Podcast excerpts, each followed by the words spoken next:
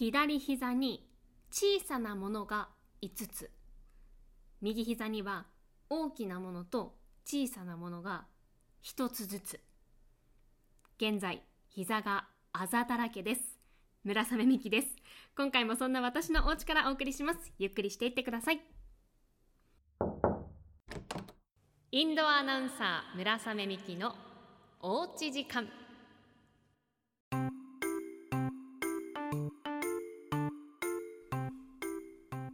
る取材ではしごを登るっていうことがありまして、えー、その結果大量のあざと次の日は腕が筋肉痛になるということが起きました。大変情けなかったです。しょうがないですね。ミキ普段原稿より重いものを持ちませんから。近いうちに夕方のドサンコワイド179の中で放送になりますので見ていただけたら嬉しいです。今日は作ったことがないチャレンジメニューになります。その名も駄菓子パスタです。駄菓子を使ってパスタを作るんです。これ国際レスキューナースっていうさまざまな、まあ、災害現場だったりとかあとは防災に関する知識をお持ちの辻直美さんっていう方が教えてくださったんですけど、まあ、非常時にも作ることができるよっていうことで教えていただきました。まずは下準備としてその駄菓子を潰していきます。もうなんとなく皆さん気づいてますか？いきます。おうち音クイズ！イエーイ！お菓子といえば音クイズですね、えー、この駄菓子潰していきますので何の駄菓子か当ててください。いきます。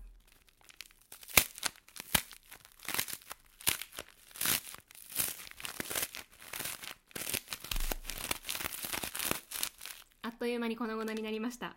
これはもしかしたらわかる方いらっしゃるんじゃないですかね。正解はうまい棒です。さすがに味まではわからないですよね。今回は明太味を使います。明太も好きですしサラダコーンポタージュも私は好きですね。王道ですけどやっぱり王道を買ってしまいます。今回2本使いますのであのもう1本潰したいんですけれどもちょっとここで告知？予告を取らせていただいてもいいですか？私いつもあの STB ラジオの中で最新話配信中ですっていう20秒くらいの告知を流してるんですけれども実はそれも私家で撮ってデータを STB ラジオの方にお送りして STB ラジオで流してもらってるんです。ちょっとこう音もいつも加えて撮ってるんですけどせっかくだからこのうまい棒を潰す音を使いたいなと思って。ただこれ2本ね潰しちゃうともうなくなってしまうのでここで収録してもいいですか？いきます。ポッドキャスト限定の番組、村雨美希のおうち時間。今回は、この音で何の駄菓子か分かりましたか？あの人気駄菓子を使ってパスタを作りながら番組オリジナルグッズの作成についてお話ししました。STB ラジオのホームページなどで配信中です。ありがとうございます。こうやって告知を取って、えー、これ後でここを切り取って20秒の枠にして告知として流したいと思います。こうやって撮ってるんです。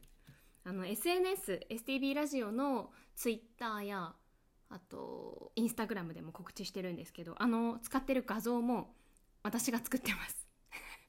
センスがなくて申し訳ないですけどもう大変手作り感がある番組なのでこういうねあの回覧板いただけるとすごく嬉しいんです。女水さんからです。ありがとうございます。初めて回覧板を回してくださった方ですごいんですよ。千葉県にお住まいで私も住んでたことあります。STB のバラエティ番組「一発行こうよ」で私の存在を知ってくださり。さらに STB の YouTube でこのポッドキャストの番組を知ってくださったというもう大変情報収集能力が高い方です。ありがとうございます。で女水さんが欠かさずに聞いているっていうポッドキャストの番組3つ教えてくださいました。まず1つ目。博多大吉のポッドキャスト。一旦ここにいます。2つ目。安住紳一郎の日曜天国。はあ有名ですよね3つ目。村雨美希のおうち時間。すいません。もうこのラインナップね完全に気を使わせてしまっているです。です。だって。もう語尾もおかしくなっちゃった。あのー私も結構ポッドキャスト自分がやるようになってから聞くことも増えたんですけどこの2つ目に挙げてくださった安住さんの番組はラジオ番組の切り取り？みたいな感じで配信されてるものなんですけど私もよく聞きます。日曜天国。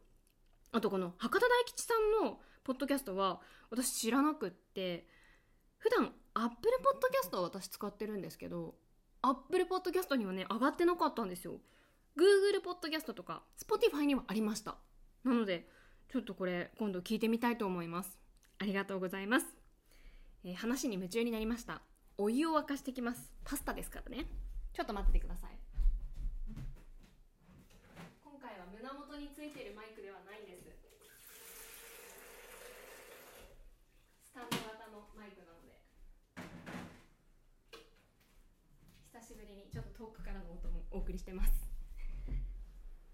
この後はあのステンレスジャーにそのパスタを入れてお湯を入れてでこの潰したうまい棒で味をつけていくっていうことになるんですよね。パスタも半分に折ってこのステンレスジャーに入れるということなのでいきます。今までにない音ですね。新感覚。半分に折って。ごめんなさい。結構今すごい音したかもしれない。入れます。でお湯が沸くのを待ちます。その間にえー、いいね問題について携帯バニラさんからいただきました。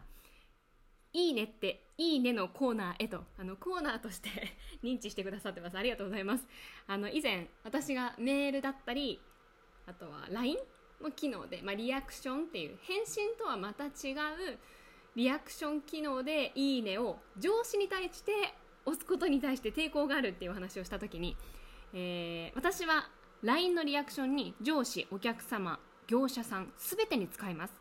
昔は「了解」などスタンプで返していたんですがスタンプにスタンプを返されると終わらなくなるのでリアクションで「いいね」して終わらせます。あーわかります。これスタンプにスタンプ。あのーいつどっちが終わらせるか問題。私なかなか終わらせる側になるの勇気ないんですよね。でもすごいですね。上司とかお客様にも使ってらっしゃるんですね。じゃあ結構やっぱり世間的にはこの「いいね」っていう、まあ、リアクションで返すっていうのは認知されてるんですね。うん。ブッチッチブリュレさんかもいただきました。えうちの会社もリアクションマークを使えるチャットソフトを使用しています。私は通常の連絡事項に対しては上司に対してあまり気にせずにいいねボタンを押しています。しかし何かをしてもらった時には土下座をして汗がピッピッと出ているリアクションマークを送っています。STB のソフトではリアクションボタンに種類はないんでしょうか。使い分けてみるのもいいかもしれませんと。おーあいいですね。この土下座してピッピッて汗が出てるマーク。使いやすい。ちょっとあの恐縮ですみたいな。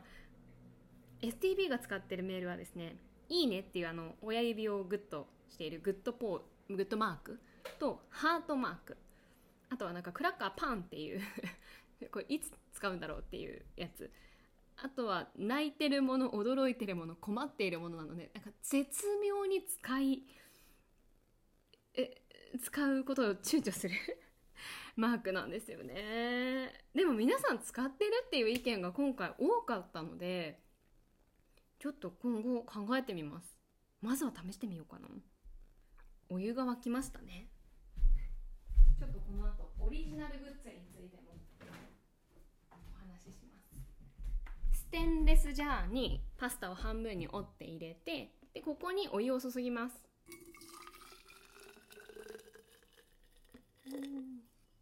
でこれで蓋がない。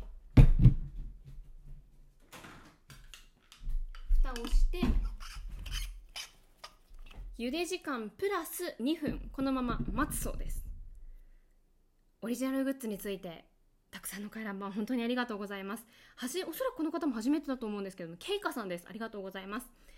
えー村雨さんもうすぐ大北海道祭りが始まりますね。あ知ってくださっている。ありがとうございます。そして番組のグッズについてなんですが最近はさまざまな企業などで使用されているビッくりマンチョコ風シール村雨さんバージョンというのはどうでしょうか？ぜひご検討くださいと。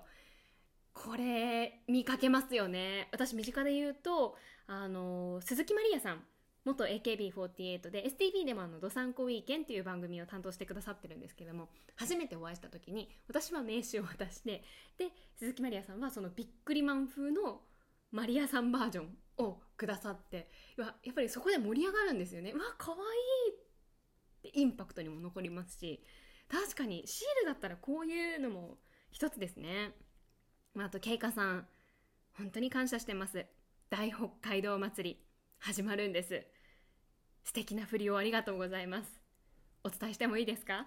大北海道祭りっていうイベントが今月、まあ、8月19、20日の土日に札幌ドームで開催されます。もう美味しいものが食べられたりとか体験ができたりとか北海道の魅力が詰まったイベントなんですけれどもあの土曜日はその鈴木まりやさんも担当しているどさんこウィーケンの生放送も会場からお送りしますしあとは今回はですね防災に関する防災フェアのコーナーっていうのもあるんです。災害時に活躍してくれる車両の展示があったりとかあとは防災に関するクイズに参加するとオリジナルグッズがもらえますよっていうお子さんもぜひ一緒に参加してほしいようなコーナーもありますのでぜひ遊びに来ていただけたら嬉しいです。8月19、20土日札幌ドームで大北海道祭りが開催されます。ちなみにえー、20日日曜日にはドサンコワイド179のステージイベントもありますので私も行きます。詳しくはあのホームページをご確認いただいて遊びに来ていただけたら嬉しいです、えー、まだまだ時間がかかりそうなのでここで一旦もう前半として終了します。駄菓子パスタは。無事に完成するのかまた後半にも遊びに来ていただけたら嬉しいです。ありがとうございました。